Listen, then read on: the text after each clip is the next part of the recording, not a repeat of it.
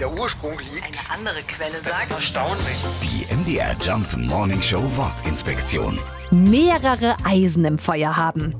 Für diese Redewendung gibt es zwei mögliche Erklärungen. Zum einen denken wir bei Eisen und Feuer natürlich an den Schmied, der damals immer gleich mehrere Eisen im Feuer hatte, um schneller voranzukommen. Die andere Erklärung führt uns in die Zeit vor dem elektrischen Strom. Damals verwendete man beim Bügeln noch Bügeleisen mit Eisenkernen, die vorab über einem Feuer erhitzt werden mussten.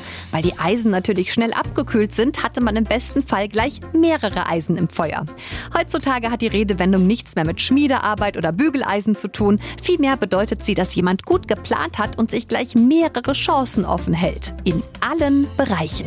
Die MDR Jump Wortinspektion. Jeden Morgen in der MDR Job Morning Show mit Sarah von Neuburg und Lars Christian Kade. Und jederzeit in der ARD Audiothek.